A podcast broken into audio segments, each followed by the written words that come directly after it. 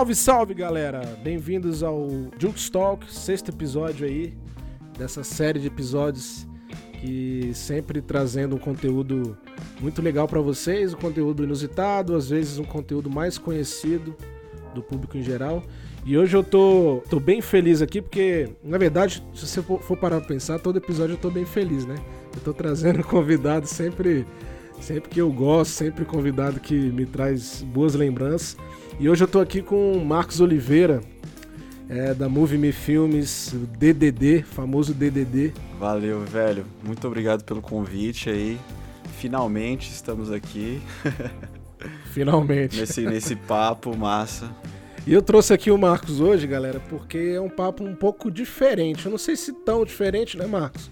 Uhum. Mas um pouco diferente porque a gente vai abordar a fotografia, a estética audiovisual, que é um foco aí de, de vida do, do Marcos, do Marquinhos. E eu queria abordar com mais nesse, nesse papo, que é um papo que eu amo demais, assim, de paixão. Uma coisa que fez a vida do, do DDD, do Marquinhos aí, profissionalmente. Eu queria trazer isso à tona para vocês, né? Então a gente tá trazendo o Marquinhos, ele é um grande amigo meu há muito tempo, já é já trabalha comigo no ramo aí da música em termos de audiovisual, ele faz o trabalho junto com a gente lá na Procurados com a MovieMe, que é a, a, a empresa aí dele de audiovisual. E a gente vai falar um pouco sobre a sua história, Marquinhos. Queria que você contasse aqui um pouco da sua vida, desse, desse conceito que você tem, que você desenvolveu ao longo da vida com fotografia. E aí eu queria uhum. começar com a seguinte pergunta, meu irmão.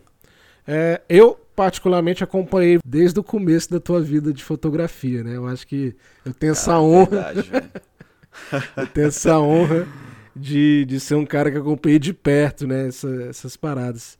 E o motivo de eu trazer esse papo é porque você é um cara riquíssimo aí de, de referências no âmbito da fotografia, da filmografia em geral. E aí eu acompanhei esse teu começo de vida e os primeiros passos já foram cobrindo ali bandas da, da cena, né? E que até hoje esse negócio de, de cobrir é, eventos musicais é uma marca registrada sua. De que forma, uhum. cara, você viu espaço para isso? Foi ciclo de amizades mesmo ou você querendo desbravar esse cenário naturalmente? Como é que foi isso? Eu acho que tudo foi, foi bem natural, sabe? É, pelo ciclo de amizades também. E que desde o início, assim, eu acho que, que foi importante também é, foi eu estar tá explorando, tá testando vários, vários tipos de fotografia, é, conhecendo mesmo, explorando, fotografando bicho, fotografando gente, natureza, comida. Então isso acabou me dando muito norte, né?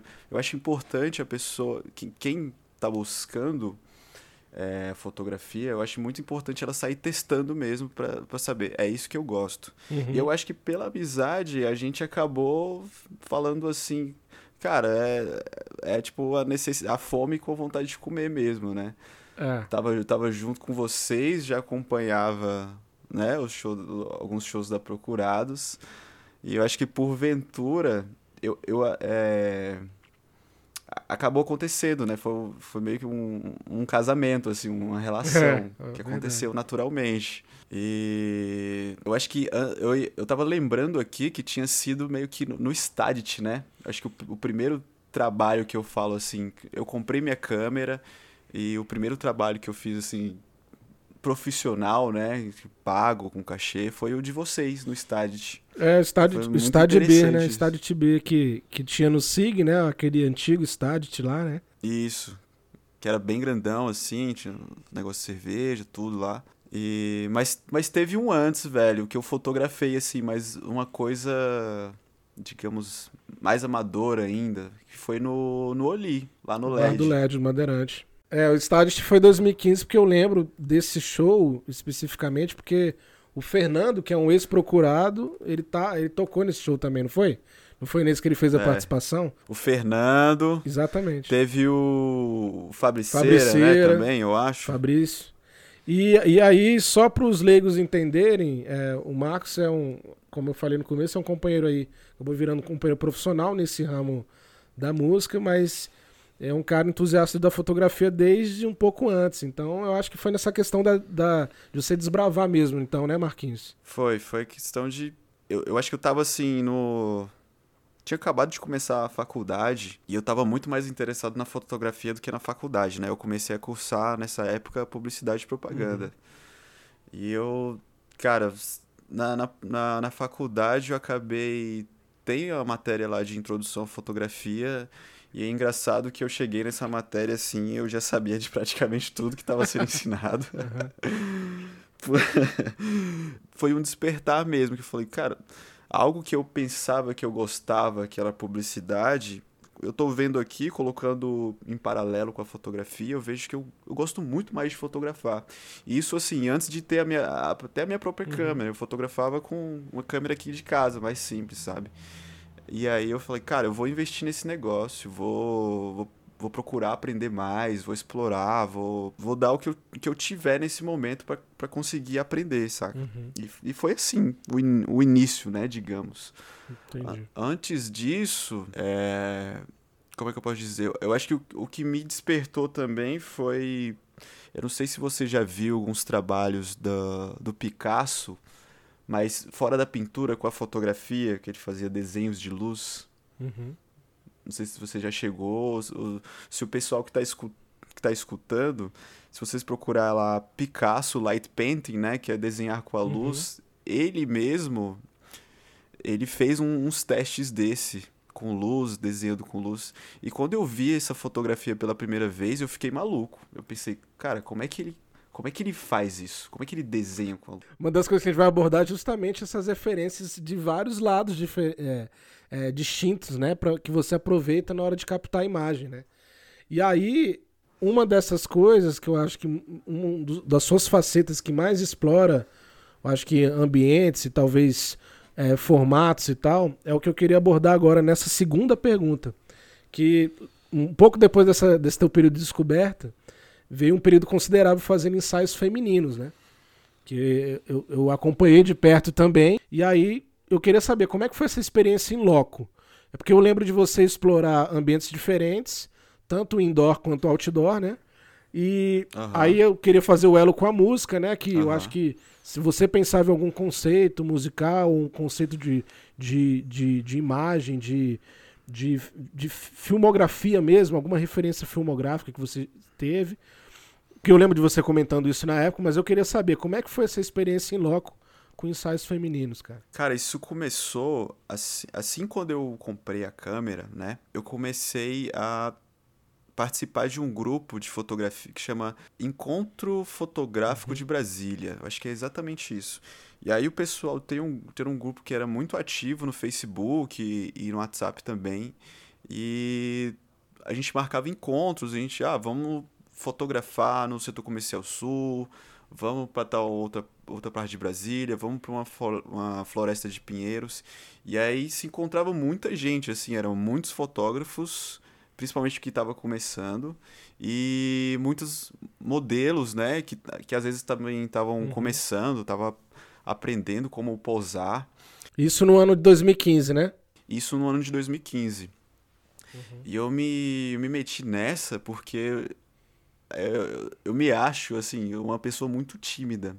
Eu uhum. falei, cara, como é que você. Como é que você.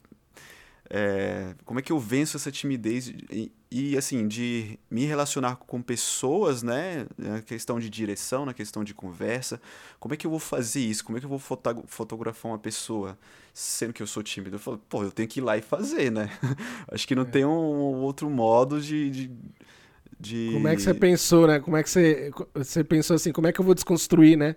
A, aquela ideia Exato. que eu tenho antes e convencer, de repente, uma pessoa de fazer um trabalho todo conceitual e tal. Exatamente. E aí, nesse... Esse aí foi o início, né? Eu comecei a fotografar as pessoas. A, ma a maioria das modelos eram mulheres também. Uhum. É... E aí eu já tinha uma, eu já tinha uma referência de, de ensaio, de ensaios femininos, de ensaio nu que eu achava tinha alguns trabalhos que eu achava muito bonito, cara. E eu falava, cara, eu, eu quero fazer isso, eu acho que eu quero tentar fazer isso, saca? Uhum. É...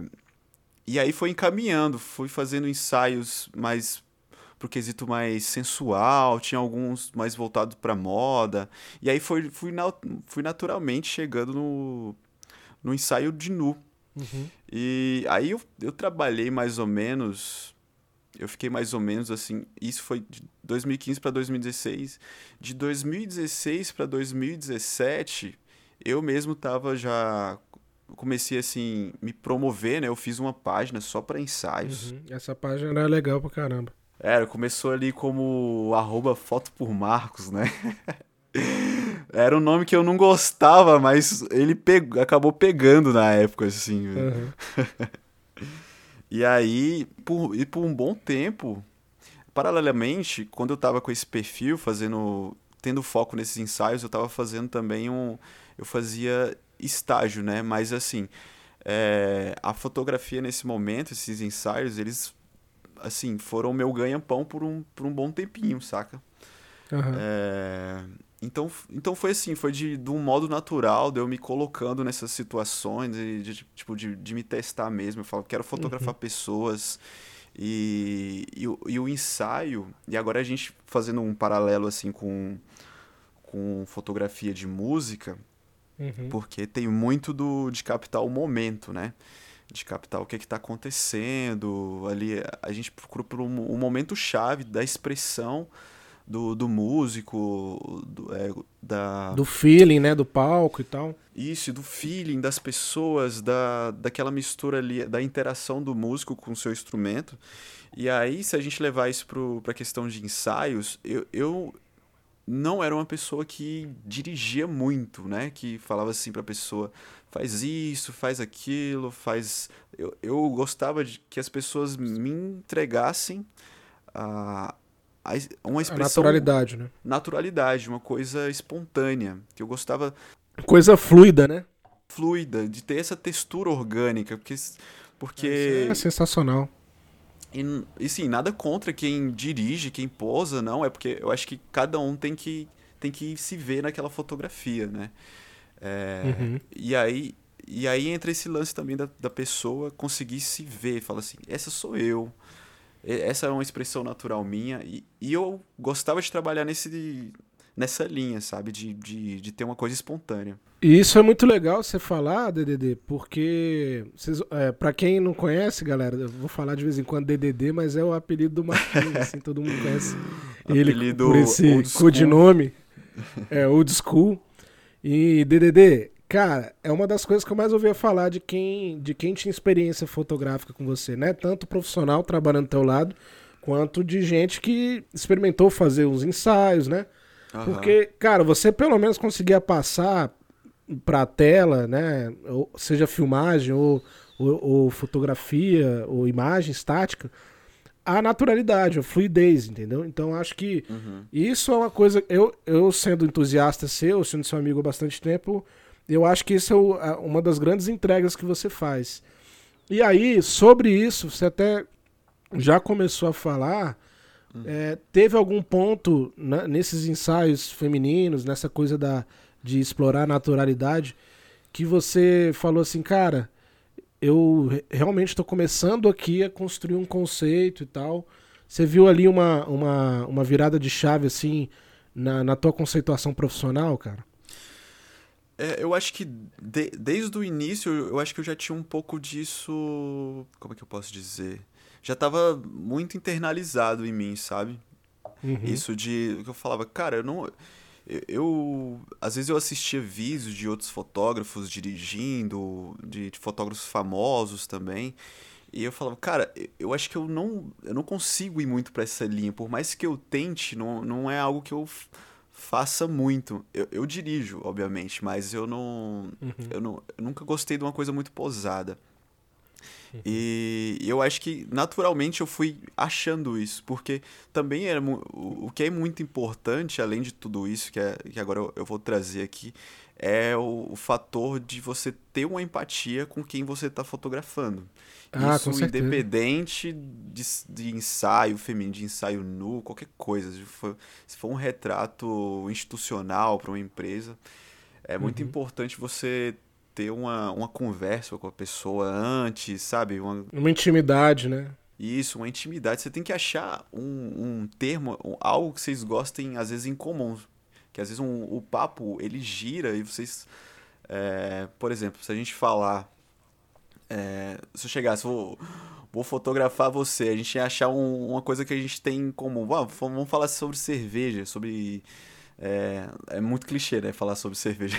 Mas vamos uhum. falar de é, Steely Dan, vamos falar sobre Leonard, vamos falar sobre filmes que a gente gosta em comum. E aí a gente ia criar uma conexão. Isso ia deixar to todas as coisas muito mais fluídas, porque eu, eu imagino que é muito. Assim, eu já, já estive na frente das câmeras alguma vez e eu. E, e o bom é isso, que você consegue ter essa empatia com as pessoas. Você é fala, legal cara, nem para todo não é, não é para todo mundo que é fácil fazer o um ensaio. Tá na frente da câmera se, se entregar completamente ali porque você fala tipo pô eu tô na mão dessa pessoa. Eu tenho é. que eu tenho que estar tá bem né? Minha expressão tem que estar tá boa minha expressão facial minha expressão corporal tem que estar tá me sentindo relaxado. Então é eu acho que esse lance do, conhec é, do conhecimento da empatia com o outro empatia com o outro é redundante. Mas eu acho que é muito importante. É. Não, inclusive foi bom você falar isso, porque é, é, é, eu acho que é aquilo que é meio que pra vida, né? Você quebra o gelo e aí você consegue é, tirar proveito dessa quebra de gelo, né? Você consegue isso. tirar ideias novas, você consegue fazer um brainstorm ali meio, meio que no momento e, e quem tiver o feeling consegue tirar um, a melhor captação daquele momento, ou no caso da música, né, o, o melhor jeito de você é, desenhar um solo, por exemplo, ou, uma fazer uma pegada diferente, né? Enfim, uhum. foi até bom você falar isso porque você falou da música. Eu acho que a música, não sei se é um, em algum ensaio, isso é uma pergunta muito pessoal minha. Eu queria saber como é que era essa dinâmica.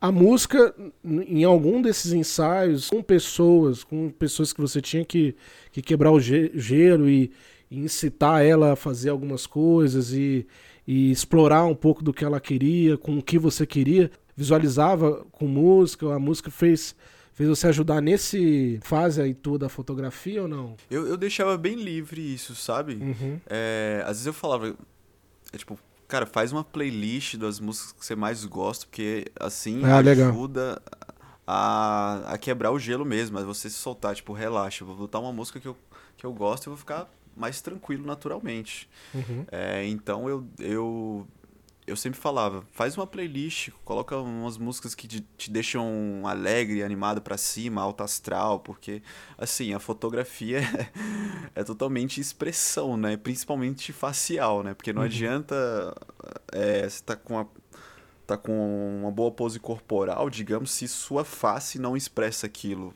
Você ah, é, as pessoas tinha uns ensaios que se você olhar parece que a pessoa está sendo coagida a fazer aquilo, entendeu? Caramba. Então... então o negócio vai muito mais vai muito mais no cerne assim de de, da pessoa entender mesmo, né, o que tá fazendo. Exatamente, velho. Você tem que estar. Tá, é, é, uma coisa que serve para tudo também, mas você tem que estar tá presente, você tem que estar tá ali no, naquele momento. Você não pode estar com a cabeça em outro lugar, você tem que estar tá ali 100%. Tanto o fotógrafo quanto a pessoa que está sendo fotografada, entendeu? Se estiver com cabeça em, em outra coisa, você, uhum. você vai se perder, velho. Você não vai conseguir captar aquele momento, sabe? E, e, eu tô falando tudo isso, mas não é nada que eu aprendi na primeira vez, não. É, foi assim, tipo, errando. É, e... Experiências, né? Experiências, velho. Tipo, um pouquinho de cada vez eu fui tendo essas sacadas, aprendendo com outras pessoas. Uhum é, feedback também, que é muito importante, feedback de, de modelos das pessoas que você está fotografando. Você fala tipo, ah, isso aqui é legal, isso aqui é interessante, vamos fazer dessa maneira, sabe? E aí, e aí é, junto de tudo isso, porque, por exemplo, se a gente for fotografar na natureza, a gente não tem esse, esse negócio de levar um celular, de levar uma caixinha de som e colocar música, né? Eu acho que até uhum. perde um pouco do sentido. Eu, eu acho que a música ela entrava ali mais no, no quesito ensaio indoor, ensaio no, no ah, apê, entendi, numa casa. Entendi. Não, inclusive, inclusive, cara, é, virando a chave aqui agora para a terceira pergunta uhum. dessa entrevista, que é, eu acho que é o contrário disso tudo que a gente estava falando. É justamente, Porque você teve uma experiência também é, registrando alguns aspectos da gastronomia, né? E da. Uhum. Mesmo sendo indoor e misturava com outdoor às vezes, porque dependia da proposta da, da, da, do estilo que você queria passar. E nessa época você tinha espaço para que a, a, sua estética de experiência de antes? Você conheceu alguma nova técnica com esse novo horizonte? Como é que foi essa experiência na gastronomia? Porque aí já muda, eu acho que um pouco de figura, né? É louco isso, né? Que você fala, pô, o cara tava na música e foi pra ensaio, agora tá na gastronomia. É, mas é experiência, cara, é, é isso mesmo. É, foi, foi tudo assim, como eu, como eu falei é, mais no, no começo da nossa conversa, que eu falei assim, ah, nesse momento aqui eu tava fazendo um estágio e justamente eu comecei aí, porque eu fazia estágio é, na área de publicidade para um clube de vinhos. Hum. E aí, nesse clube de vinhos, é, além de aprender uma porrada de coisas sobre vinhos, que eu sou muito agradecido, eu comecei a conhecer restaurantes também, porque a gente. Eu. Eu fazia estágio como designer, né? Assim, grande parte do tempo eu estava atuando como designer lá dentro, né? É, mas aí, como eu tinha experiência já com fotografia, eu também fazia fotos. E no clube de vinhos a gente tinha uma revista mensal. E uma dessas colunas é, a gente indicava restaurantes. Então eu tinha que ir no restaurante e aí tinha uma amiga minha, né, que era redatora, que era assim, como eu era, eu era estagiário, estagiário, ela que era responsável por uhum. mim, né? Que ela era jornalista, redatora. Então a gente ia no restaurante, fotografava o prato e aí a gente comia, que é importante. E aí ela fazia o como é que uma resenha sobre o prato, falando da harmonização com vinho. A gente sempre uhum. levava vinhos também. E isso tudo, né? A gente entrava em contato antes com o restaurante, é, pensava em algum prato e pensava em algum vinho para harmonizar com aquele prato. Então, esse foi o, o começo de, da fotografia gastronômica. Foi eu, foi questão de necessidade, né? Vamos, preciso, preciso aprender a fazer isso, porque faz parte do meu trabalho. E além das, dos restaurantes que eu já fotografava dentro do, desse estágio do Clube de Vinhos, é, eu fui fazendo networkings e as pessoas foram me chamando, né? Falando, falando, ah, legal, você trabalha com tais pessoas e queria saber, você faz foto de comida, tô precisando aqui pro meu restaurante. Então foi é, é, é, louco isso, porque tudo. Se eu, se eu colocar assim no, numa timeline, tudo foi acontecendo muito uhum. naturalmente, tanto com a música, com os ensaios, com a gastronomia. E esse foi o start. E, e aí foi, foi uma questão também, foi a, a, mudança de chave também, como eu falei, eu fiquei praticante ali dos ensaios entre 2016 e 2017. É, e aí chegou um momento que eu estava fazendo mais fotografia gastronômica e trabalhando com bandas do que uhum. ensaios. Aí eu falei, cara, eu preciso agora. É, eu, eu vou parar com, com os ensaios porque são outras coisas que estão me dando mais, digamos, uhum. rentabilidade, que eu estou trabalhando mais. E assim, acaba que a gente às vezes tem é, é necessário ter um foco, porque se faz coisas muito diversas, você não vai fazer nada bem, né? Se eu faço tudo isso e aí, como é que eu quero, né? Por exemplo, me destacar, se eu me aprofundar, exatamente? Como é que eu quero estudar? Como é que eu quero me, tornar, me tornar melhor do que isso? Porque, bom, muitas pessoas podem ser boas. Agora, se ser ótimo, se ser uma referência, aí você tem que dar uma mergulhada. Então, eu acabei deixando os ensaios de lado e me foquei, mergulhei nesse, nesse lance do da gastronomia. E em 2017 também, eu, eu nem sei se essa é uma pergunta, mas eu posso dar um, Não, dar um comecinho aqui. Em 2017 também eu comecei a, a explorar o mundo uhum. do vídeo, né? Por questão do no clube do no clube de vinhos também a gente a gente fazia alguns vídeos sobre apresentação de vinhos, então ah, legal. esse foi o start Legal, isso, aí, isso era um ponto que, gastronomia que eu particularmente não sabia que tinha sido embrionário nessa época, né? E é, é, é, o bom de embrião é isso, né, velho? De ideia inicial é isso. Quando você menos espera, surge ali um, um insight, assim, você, cara, por que, que eu não desenvolvo essa coisa? E aí foi bom você falar, porque você praticamente respondeu a minha, a minha pergunta, né? Porque eu tinha falado da. Se você, resol... se você conheceu alguma nova técnica, né? e se alguma, alguma nova faceta, né? Aham. E pelo jeito, então, os, os vídeos saíram daí e é uma coisa que a gente vai abordar também, porque você tem a MovieMe, né, que é o seu principal, e a, e a outra também, que é a Food Mofo, né, né, de, de gastronomia, e a outra exclusiva para vídeos e muito, muitos vídeos de, de caráter musical, assim. Agora, eu queria virar um pouco a chave para as referências. Você falou de referência também, que foi uma coisa importante, né? As referências vindas tanto do cinema, quanto da história, Aham. da fotografia em geral, da música, né? Que a gente, a gente sabe que você é entusiasta musical também. Você consegue mencionar pra gente quais são as, as principais influências, ou melhor, as influências que fizeram mais diferença para os trabalhos que você fez, cara? Só que eu queria saber, assim, uma, um tipo de referência, não precisa É. listar topicamente, né? Você pode é, pincelar aí algumas referências que você sempre tá usando, Uhum. alguma coisa que de algum autor aí, de algum, algum grande nome da fotografia ou do cinema que faz parte do teu cotidiano no, no trabalho, na- nas coisas que você já realizou.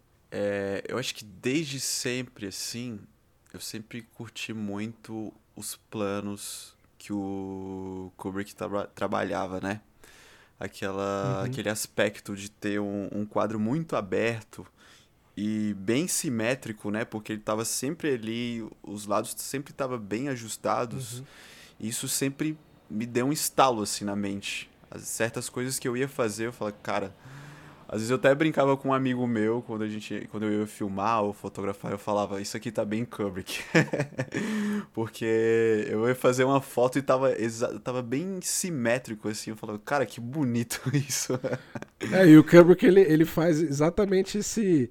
Ele junta, parece, uma peça na outra, né? A gente vê essas, esse plano de sequência, assim, é, ele mudando e respeitando as formas, né? Eu acho isso massa. É como se, se ele se espelhasse, né? É, então, eu acho que isso aí, assim, quando eu fui começar a assistir filmes clássicos, filmes, digamos ali, se a gente pegar uma lista do IMDB, os 150 Aham. mais assistidos, eu, eu fazia isso, né? Eu chegava no IMDB porque eu, às vezes eu não conhecia muitos títulos. Aí eu falava, tava ali, eu falava, "Vou- cara, vou assistir esse. Aí eu me perguntava, por que, que esse aqui é o décimo lugar? Será que é tão bom assim? Aí eu lá e assistia, eu falava, hum, interessante. É, legal. e que outros que eu assisti? Tem o, o Barry Lyndon, não sei se tu já, já assistiu o Barry Lyndon, Uhum. que é um, é um, assim, que de referência, principalmente cinematográfica, ele é incrível porque o filme, cara, eu não vou lembrar agora, mas o filme eu acho que é de 73 ou 76. E aí tem umas cenas, tem algumas cenas específicas que ele faz é, a iluminação da cena é toda feita à luz de velas. Ah, ele acendeu lá uma, sei lá, uma, uma porrada de vela, né, para fazer. Mas ele foi o o esquema foi o seguinte, eu acho que eram lentes feitas para telescópio. Eu não sei se era por Hubble Uhum. Na época, né, na década de 70, mas então a fizeram lentes específicas para telescópio e é uma lente de, de abertura muito grande, que ela é uma lente 0.7, então era uma, uma lente muito parrudona assim, e se eu não me engano ele encomendou, eu acho que três lentes. Uhum. E aí ele conseguiu atingir essa, essa imagem nesse filme. Depois o pessoal que está escutando aí pode pesquisar por Barry Lyndon, né, que é o filme do Kubrick. E as cenas a- as- completamente à luz de velas. Então foi algo, na época, assim, muito. Você fala, cara, não, não é possível. Quebra de paradigma, né? Quebra de paradigma, cara. Assim, ele, ele foi um cara que conseguiu inventar e dar norte a muita coisa, ser pioneiro em várias coisas, né? E quem mais, assim, que eu O posso citar Tarantino de- pra você também, de certa forma, é uma influência também? Cara, Tarantino. o Tarantino, assim, eu. Acho que todo mundo, quando você fala sobre Tarantino, as pessoas já vêm em mente, pelo menos pra mim, assim, a questão do diálogo, né? Uhum. O diálogo dos filmes do Tarantino Intenso, é, é né? a coisa mais intenso. é- é- Você você gosta de parar ali, ó. Os caras, eles vão falar por 20 minutos, mas você assiste os 20 minutos É. ali com, com os olhos vidrados, assim. Você você não consegue tirar o olho da tela, porque os diálogos dele conseguem ser muito bom. Além do, de todos os plot twists que ele faz, né? As coisas que você não imagina. E, e, é engraçado você falar de Tarantino, porque o meu, o meu TCC, ele foi sobre cores no cinema. E aí, o filme que eu usei no meu capítulo final foi, foi o Pulp Fiction. Pulp Fiction.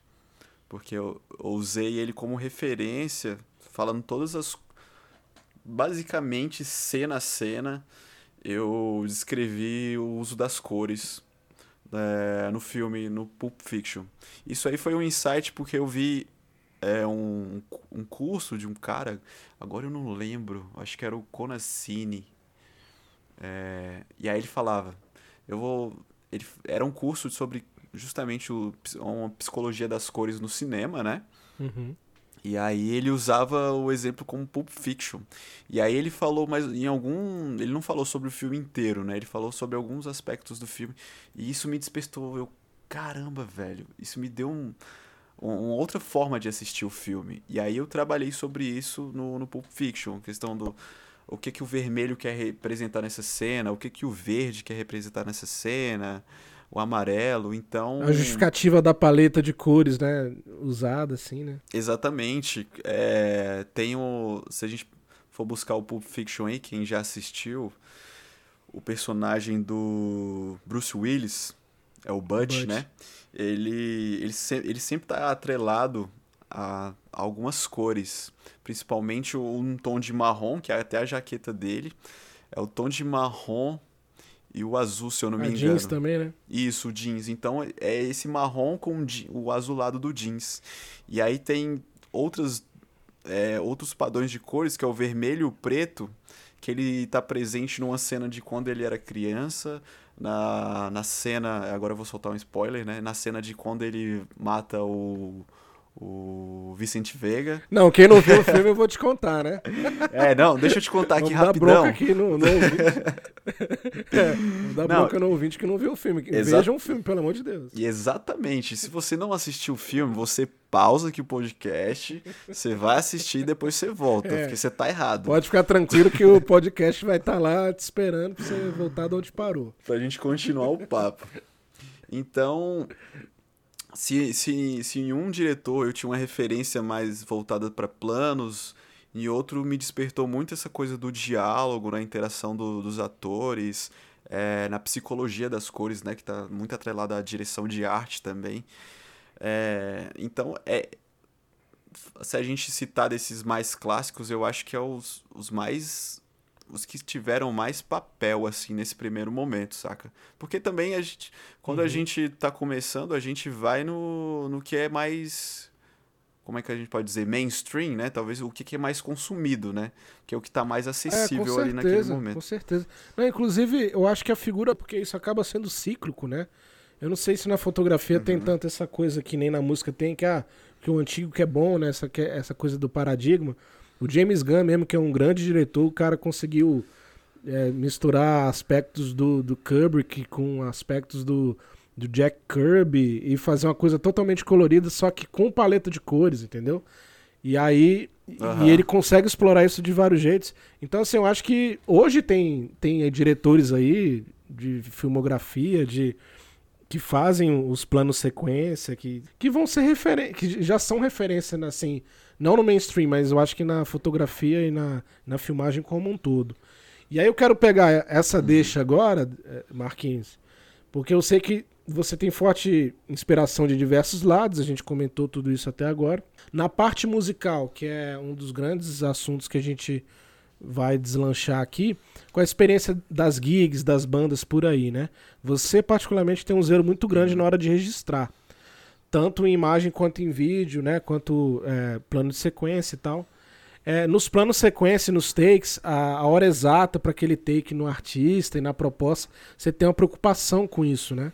Explica pra gente como é que é a sensação na hora de uhum. pensar naquele take, pensar na melhor forma de captação do momento, no processo, aquele processo do clique até o registro em si. Como é que Como é que você faz o laboratório para isso, cara? Eu acho que o, a pré ali, né, digamos, a, a pré-produção, tem que, tem que haver um estudo. Assim como nos, nos ensaios que tem a conversa, a criar conexão, acho que com a banda é importante que você conheça as músicas, conheça que tipo de música que a banda toca, conceito, né? que tipo de, de ritmo, o conceito, que isso, quando, quando você chegar, velho, é, assim, eu, eu gosto de, de falar que já, já teve momentos que eu tava filmando, fotografando, que eu parecia um integrante da banda.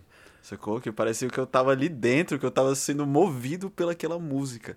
Então, quando você, além de conhecer a banda, você gosta do som, você, eu acho que esse aí é o, é o ápice do, do que você vai conseguir com, de, de fotos e de vídeo, sabe? Eu acho que é principalmente. Lance, né? É o grande lance. Eu acho que principalmente ali no, pro vídeo, porque você tem que conhecer mais ainda, porque você, você sabe ali a hora que. Por exemplo, você. Quando você vai fazer uma, uma virada de bateria, eu tenho que estar em você, velho, sacou? Quando você vai fazer uhum uma, uma intro na bateria, eu tenho que estar em você. Quando o uhum. guitarrista vai começar com. vai fazer um solo, vai fazer um, um riff bacana, eu tenho que estar nele, eu tenho que estar especificamente nele.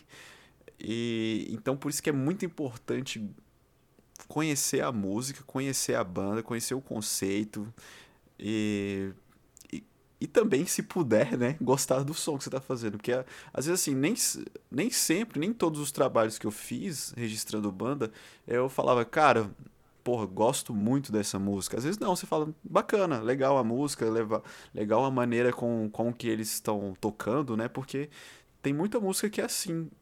É, uhum. Ela se torna muito mais interessante quando está sendo tocada ao vivo, quando você está ouvindo ali, você está sentindo a música, você está sentindo a batida, é, a energia do, do ao vivo, né? Você é levado por aquilo. Então uhum. é tem essa importância, esse cuidado de, de conhecer bem o que você está registrando, a música que você está tá registrando. Você tem que. É, o que eu falei de estar tá se sentindo como integrante, você tem que de fato se sentir como integrante. Você tem que estar uhum. tá ali no meio. Com certeza. Para ter uma, uma, uma, uma, relação. É tipo aquela troca de, de olhares. Você e o Luiz, por exemplo. O casamento que você falou lá na frente, né? Exatamente. É com um olhar pro outro assim. Lá na frente não, lá atrás. É, lá, lá na frente do, do áudio. Lá na frente do palco. Do na frente do palco. não, e essa troca eu acho que, cara, tem tudo a ver, né? Porque é, eu acho que. Também eu acho que uma dica que seria interessante, já que eu. Vamos ver se eu entendi o que você falou é pra gente que tá, por exemplo, entrando nesse mundo, tentar é, detalhar ao máximo, né? O que, que a banda pensa, como ela se comporta no palco.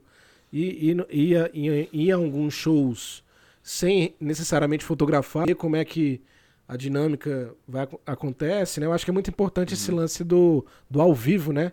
Do tete a tete Sim, ali, é, né? Isso é muito importante. E eu falo, eu acho que um conhecimento mínimo sobre música também é importante, cara, porque às vezes, muitas vezes eu, eu, eu não conheço especificamente aquela música que está sendo tocada, mas eu sei do tempo da música, sabe? Tipo, pam, uhum. pam, pam, pam, pam, pam, pam. E aí eu sei que, na hora que pode, é, pode supostamente haver uma virada, ou pode supostamente começar um refrão a partir dali. Porque Legal. eu acho que o, o blues, por exemplo, ele tem uma eu posso estar falando besteira agora porque eu não tenho nada de músico, mas eu acho que existe um, um padrão dentro da, das músicas de é, blues. É, tem um padrão. Né? Tem o famoso 12 bar blues, né? Que é, o, que é aquele padrão de dois compassos que o pessoal que ouve é, é, de profissional a, a, leigo sabe que quando toca aquilo lá é blues. É uma convenção do blues, sacou? Uhum. Então, tem esse, conhecimento, esse básico aí, você já sabe o que, que vai acontecer. Você, já sabe que, que hora é que vai estar tá no, no, no refrão, num bridge da música, vai entrar um riff, vai entrar uma, uma coisa ali que é, que é importante. É... E, e um pouco é disso, vai Eu acho que ter um conhecimento, eu acho que o, o, a coisa legal, assim, se eu der um parecer geral da profissão de fotógrafo, da profissão de videomaker, é que você tem que estar tá antenado com tudo com que você está registrando, com tudo que você está fotografando. Então, se eu fotografo... E aberto também, né? E aberto, exatamente. Você tem que estar tá sempre aberto para aprender coisas novas. Porque se eu tô. Se a gente fala da, da gastronomia, se eu estou fotografando um alimento, é, eu tenho que saber qual é a melhor forma de registrar aquele alimento, sabe? Uhum. Eu tenho que pensar que quem que quem tá vendo, a, quem vai ver aquela foto, o que, que, que espera, qual o detalhe que espera. E, no, e na gastronomia tem o lance do food porn, né? Que é você ver detalhes ali da comida que é pra encher os olhos, que é pra ah, salivar. Com certeza.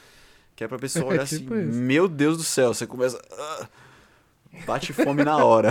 é, essa é realçar, né, cara? Realçar o, o, o melhor aspecto da parada, né? Exatamente, trazer ele, se é uma. Exemplo, se tem aqueles pratos bem mais ou menos assim, você tem que deixar ele o mais perfeito possível, mais lindo. Fotografar risoto. Você fala, cara, risoto é uma das melhores comidas do mundo, mas não tem nada de muito interessante, né? É, é, é. Mas aí, você, você como fotógrafo que tá fazendo ali, cara, você tem que dar seu jeito, dar seu samba ali pra, pra conseguir trazer o melhor daquela, daquela comida, daquela foto. E é, tem, tem, cara, fotografia gastro, gastronômica tem no Brasil tem, tem gente muito boa, inclusive em Brasília tem gente muito boa mesmo, assim, que trabalha muito com luz natural, que trabalha. E tem um negócio que se chama food styling, né? Que é o, é o fato de você trabalhar toda a cena ali daquela comida. Por exemplo, se você tá tendo um. É, tem um prato que contenha tomate, que contenha é, manjericão, se for uma marguerita, por exemplo, uma pizza marguerita ou algum, alguma coisa que envolva tomate e manjericão, você coloca uns pedacinhos de tomate ali, umas folhinhas de manjericão. Isso já vai trazer uma. já vai enriquecer a imagem muito mais do que se você fotografasse um prato com ali certeza. só com aquilo. Você cria um ambiente para ele. Né? Sabe? Você cria um ambiente para ele. Você cria um ambiente, é. você cria um ambiente, você faz uma cama ali. E cara, e falando disso, já dessa parte do audiovisual, né? Porque eu acho que essa, esse termo audiovisual é muito, é muito rico, né? Por si só, né? Audiovisual. Então, assim, você está ah. explorando ali os sentidos mesmo, né? E aí a gente sabe que tem uma série de fatores que são importantes na hora de pensar num conceito, né? Eu queria que você falasse, porque você falou de luz natural, mas, por exemplo, o enquadramento, a luz natural, a sombra, a sobreposição de planos, plano sequência, lentes. Você consegue explicar pra gente como é que é, como é que é o começo de um esboço para uma personalidade que envolve tudo isso aí, para você conseguir ter uma atenção é, de todos esses fatores da fotografia, cara? A gente pode colocar como início, por exemplo, da pessoa que está começando, ou de quem talvez possa ser. É, que não entenda, possa ser leigo uhum. mesmo. É, o, a gente tem ali, por exemplo, o triângulo da fotografia, que é a exposição, né? Que é trabalhar o obturador junto da abertura, que a abertura ela pode ter vários nomes assim ou, ou digamos nomenclaturas, abertura, diafragma, f-stop, mas cada um tem o seu, digamos a sua explicação específica. E o ISO, que é a sensibilidade, né? uhum. né? O ISO para quem é do filme, para quem chegou a fotografar com com câmera analógica, ele é é justamente como aquele filme interpreta a luz. Uhum. Então, os filmes de.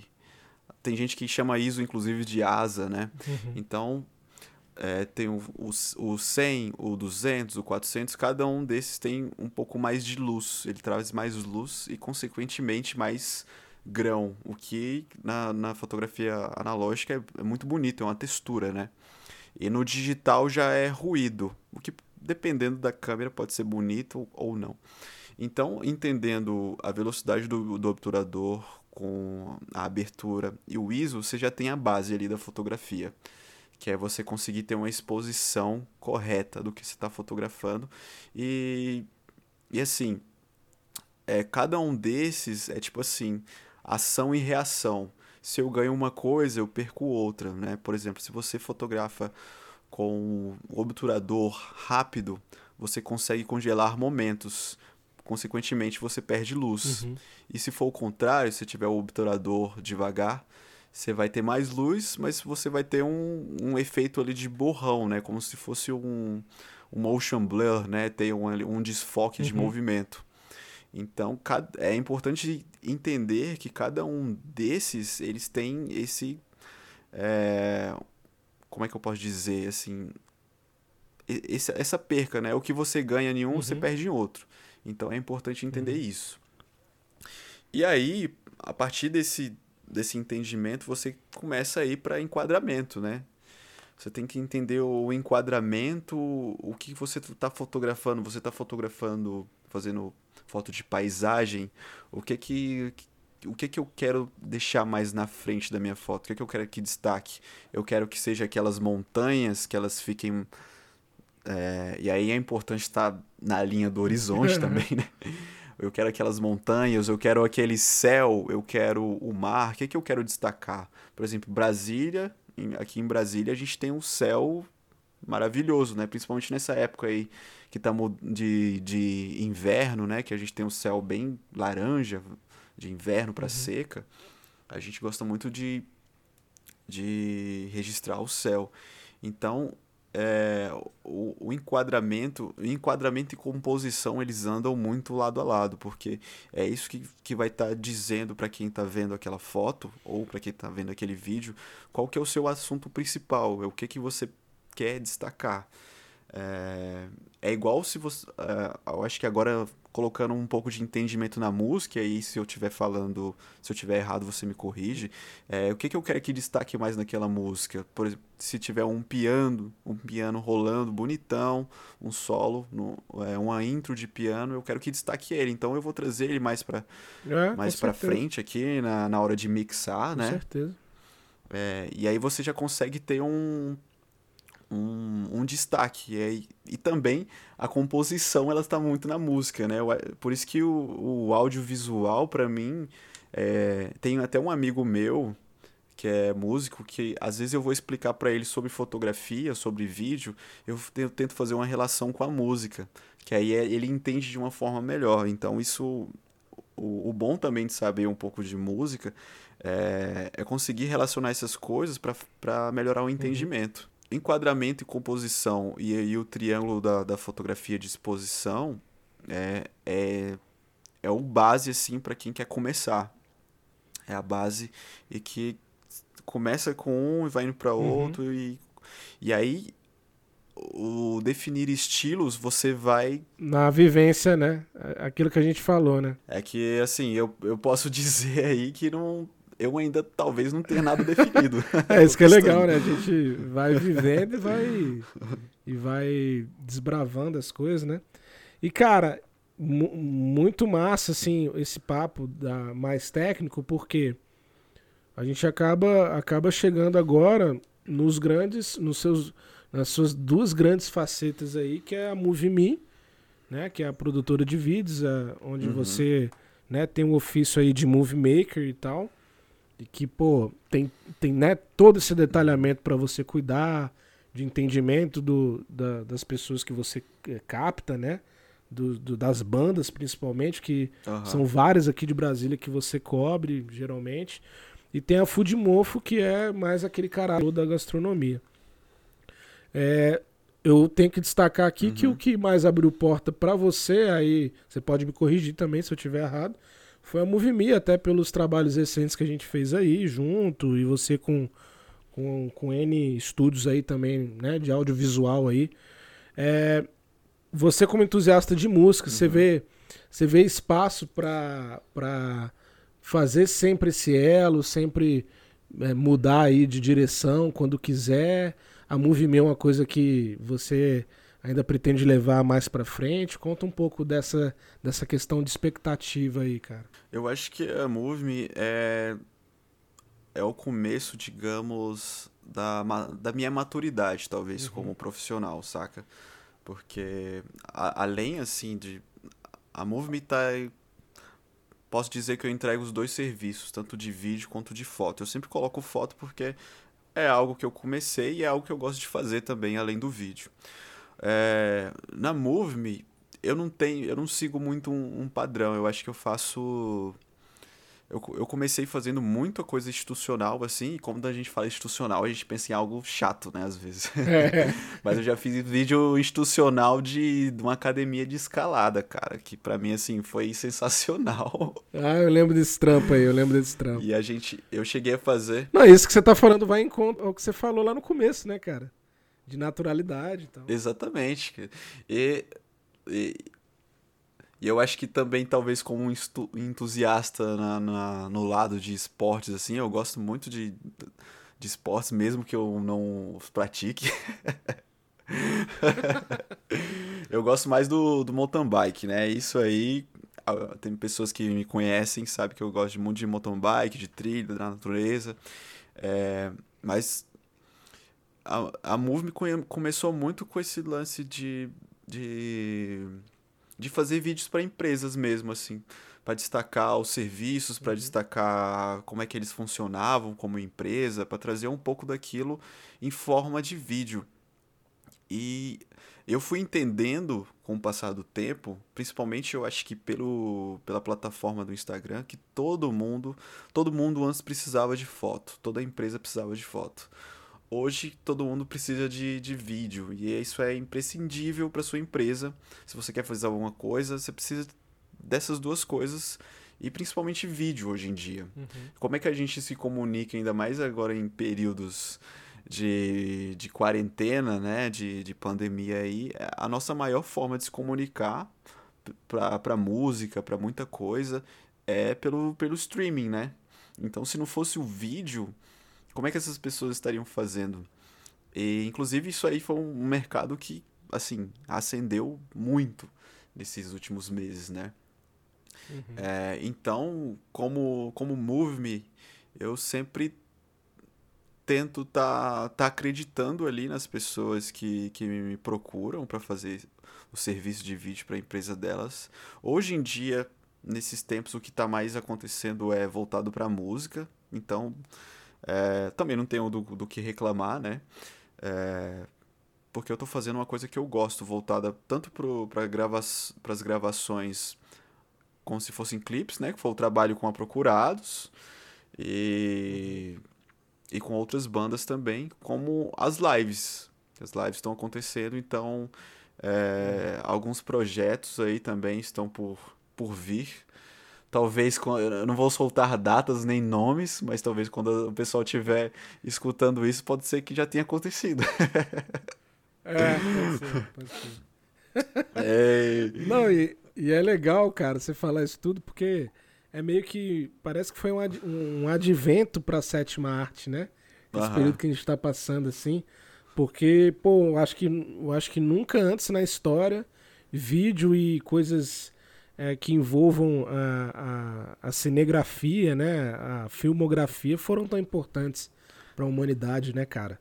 Eu acho que isso tá, tá sendo aquela coisa mais completa, né, pro, pro pessoal hoje, né, uhum. dentro de casa, com essa pandemia e tal. Eu acho que é a forma mais completa de passar informação, de passar aquela, aquela verdade, né, aquela verdade é, da vida, assim, né, e, pô, a MoveMe é parceira nossa nesse sentido aí, agradeço aí imensamente pela parceria, velho. Demais, sempre, com certeza, velho. Mas como é que é, é, ver a música como parceira de negócio, hein, velho? Você vê ela como uma arte totalmente afluente à fotografia? Como é que é ver ela como parceira aí? A música em geral, né? Cara, é, é doido isso, né? Essa é uma, essa é uma pergunta densa. Essa é uma pergunta. Eu acho se a gente for pensar no sentido geral da música, o áudio, assim, não existiria audiovisual, né? Seria só visual. É. então, hoje mais do que nunca, acho que os dois estão muito mais ligados, sabe? Eu eu, eu, quando você faz uma pergunta, eu começo a puxar lá dos confins do tempo, contar história demais. Mas eu gosto muito de. principalmente das bandas. É, bandas mais clássicas, assim.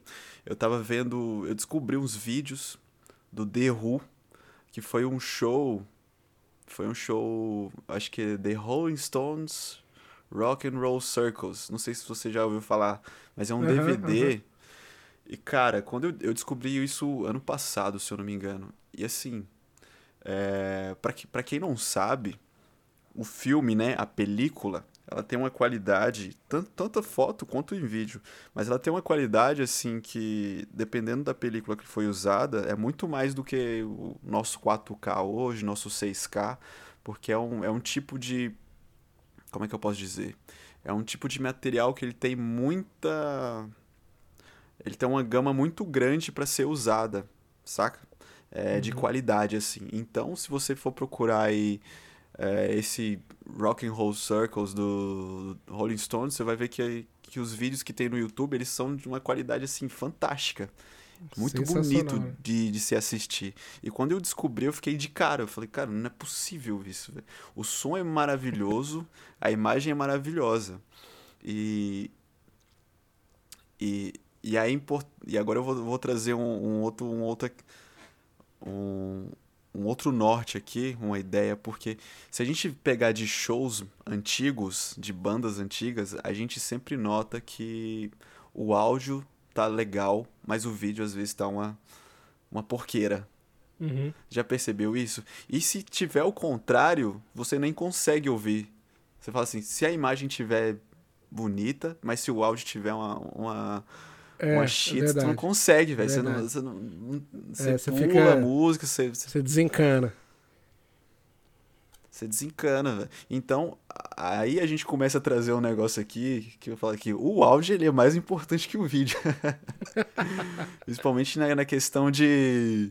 Na questão de, de música, sabe? De, de clipe, de videoclipe, de show, de tanto show que tem aí antigo, que a gente pega arquivos, porque é, acho que é, a gravação de áudio, de certa forma, ela evoluiu e eu acho que também era um pouco mais simples de se fazer no início do, do, dos tempos de gravação do que o vídeo. Uhum. O vídeo era uma coisa que você precisava de muito, de uma câmera gigantesca, de pessoas operando e depois para para fazer a, a revelação daquele filme e, e tudo mais.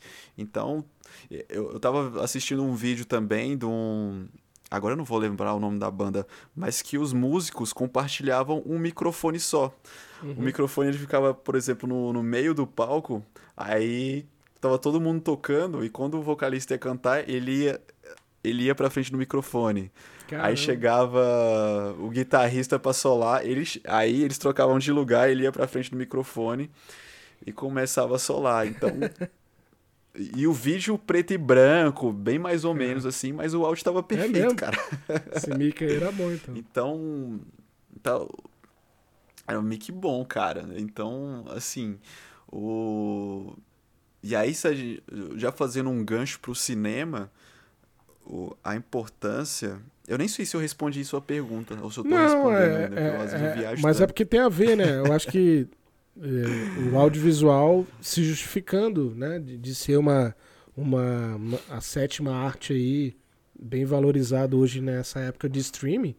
Uhum. E, pô, eu acho que a música como parceira de negócio, tanto dessas grandes aí do streaming, quanto né, de pessoas como nós, que a gente vive de música, né? E você vive de música de audiovisual, eu acho que é importante. Então, uhum. ela como parceira de negócio mesmo, a música sendo parceira ali, a música precisando também dessa, desse aparato do audiovisual, né? E sim, desse, nesse, nesse quesito de necessidade, eu acho que as, as bandas mesmo, nesse, nesses tempos agora, tem com certeza necessitado mais de vídeo. Tem acontecido muito mais vídeo, tem acontecido muito mais lives. Então, uh, acho que questão de dos músicos também perceberem que eles precisam Isso, da é. gente é. do, do vídeo, né? Que é assim, cara, eu preciso disso, senão como é que eu vou colocar minha banda ali? Como é que as pessoas vão saber? Porque a gente, por enquanto, eu acho que por um, por um bom tempo, talvez, a gente não, não vai ter o, o show é, presencial, assim, de você estar em tal lugar fisicamente. Então as bandas é, viram essa necessidade e eu acho muito legal, cara. Eu acho. É, é igual a gente estava falando um, um, pouco antes aí do. de você trabalhar, às vezes, com pessoas que você gosta, que eu gosto da música, que, Uhum. e até de, de Uhum. parceria, de amigos, assim mesmo. É, então, isso tem, tem sido bem legal, porque eu tenho trabalhado com músicos de diferentes tipos e tenho feito lives também de diferentes gêneros musicais. É, e, e eu gosto, cara. Eu acho que, assim, não nesse momento, talvez eu não poderia estar gostando de fazer outra coisa, tanto que eu tô fazendo nesse momento, sabe? Eu acho que pra mim tá ótimo, tá muito legal trabalhando, estar trabalhando com música é, nesse período, assim. Eu acho que de certa forma eu tô ali trabalhando, mas eu tô ouvindo música boa, sabe? Isso é muito recompensante se a gente pensar. Gratificante, estou né, indo- velho? Gratificante, estou indo ao show de graça, tô ganhando dinheiro aí. Cara, massa demais, velho. Cara, obrigado pela, pela conversa. E antes da gente terminar aqui, cara, eu- a última pergunta. Na verdade, não é nem uma pergunta. Eu queria que você desse uma dica crucial. aí você vai ter que pensar mesmo rapidamente aí. Uma dica Eita. crucial e valiosa pra quem tá querendo, nesse, principalmente nesse período de pandemia aí, e no Aham. âmbito de audiovisual, começar alguma coisa, profissionais tanto já atuantes como profissionais de começo de carreira, qual que é a dica crucial e valiosa que você dá pra essa pessoa, pra essa galera que tá querendo começar? No, no quesito do vídeo, cara, é. Vai com o que você tem. Pratica com o que você tem. Não espera ter câmera X, não espera ter lente X.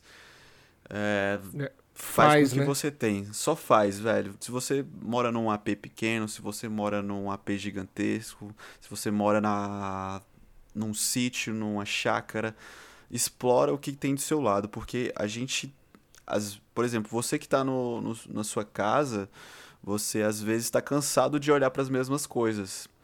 E aí uma pessoa que potencialmente poderia chegar na sua casa e ver, nossa, que legal isso aqui, que legal essa janela que dá para tal lugar, sabe? Às vezes a gente esquece disso vivendo nesse lugar. E como a gente tá em casa, muito tempo em casa, a gente tem que abrir nossos olhos, tentar enxergar de outra, for de outra forma o que a gente tem em casa, sabe? Como posso Aqui é o- aproveitar isso, né? como eu posso aproveitar isso? Qual, qual a melhor luz que bate na minha janela? Então, Uhum. é chegar e fazer e, e, assim, para trabalhar, cara, eu acho que é mostrar e se, e se propor é, ter ali uma. Por exemplo, chegar com um profissional que já faz muito tempo isso, você se coloca como assistente, você se mostra interessado, você mostra que você está Uhum. querendo, você quer aprender, você quer fazer. Aprender. Então, então se mostrar presente, interessado e fazer, fazer com que você tiver. Eu acho que essa é a grande dica. Eu acho que pra vida, pro ramo de audiovisual, é uma dica muito foda mesmo, porque fazendo que né, tem experiência, você consegue ter feedbacks ali, você não vai fazer uma coisa perfeita de início. Né? A gente mesmo aqui fazendo um, um programa um longe do outro, quilômetros de distância do outro, eu tô aqui só com meu notebook e meu mixer, tá com teu gravador aí. Cara, é é fazer, né, velho? Vamos fazer acontecer e, e experimentar. Eu acho que Exatamente. experimentar é, é, o, é o grande lance. E, cara, obrigado mais uma vez aí por, pela disponibilidade. Fico eternamente grato aqui. O programa especial. Tô trazendo um irmão Massa. meu aí. E, cara, obrigado, viu, velho? Pra quem não sabe, eu e o Pedro, a gente é da mesma família no Spotify, tá? A gente divide É, ele tá no meu, ele tá no meu programa família, então o algoritmo aí já entende que a gente é do mesmo sangue praticamente. Cara, obrigado demais. E Pô, só valeu muito. e cara, e e só e só dando um, um- um spoilerzinho aqui, não é nem spoiler não, é porque a galera já sabe o que tá rolando. Acompanhe lá o a Movie Me Filmes, né? A Food Mofo do Por favor, por do favor. Marquinhos, porque sempre tá com atualizações lá, trabalhos sensacionais no âmbito de audiovisual, fotografia também, filmografia, tudo que vocês imaginaram que a gente conversou hoje. Marcos, obrigado, cara. Valeu, velho, valeu demais. Vou falar pra galera assim, ó. Tá vendo esse, esse arroba que tá no canto do vídeo? Eu falo, pô, mas a gente tá no podcast. Sacanagem. Não, mas eu vou botar todos os links aqui na descrição. Inclusive, já pedi desculpa pro pessoal, pros ouvintes aí do Jukestock, que eu prometi de 15 em 15 dias fazer o programa, mas aí preparei esse aqui especialmente para vocês, uma coisa totalmente nova que não tinha no canal ainda, gente abordando de audiovisual. E Marcos, obrigado, cara. Se quiser fazer seu merchan aí, o jabá, fica à vontade.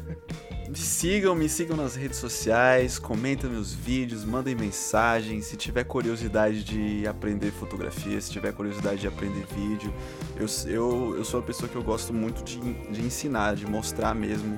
Eu não, eu não costumo esconder nada. Eu realmente. Eu acho que quando a gente passa as, algumas informações que a gente ensina, a gente acaba. É. A gente aprende mais, né? A gente sempre tá voltando naquele assunto ali aprendendo mais. Então, alguma dúvida, quiser perguntar alguma coisa, quiser fazer um vídeo, por favor, vamos fazer um vídeo. então é isso. Move Me Filmes, arroba Move Me Filmes e arroba Food Underline Mofo, M-O-F-O. O mofo é de motherfucker, beleza? Valeu, meu irmão. Obrigado Valeu, demais. Até aí. mais. Galera, obrigado aí por curtir o canal, compartilhem. É, curtam lá o canal oficial no Spotify. A gente está na Anchor FM também. E é isso aí. Curtam o canal, compartilhem e falou!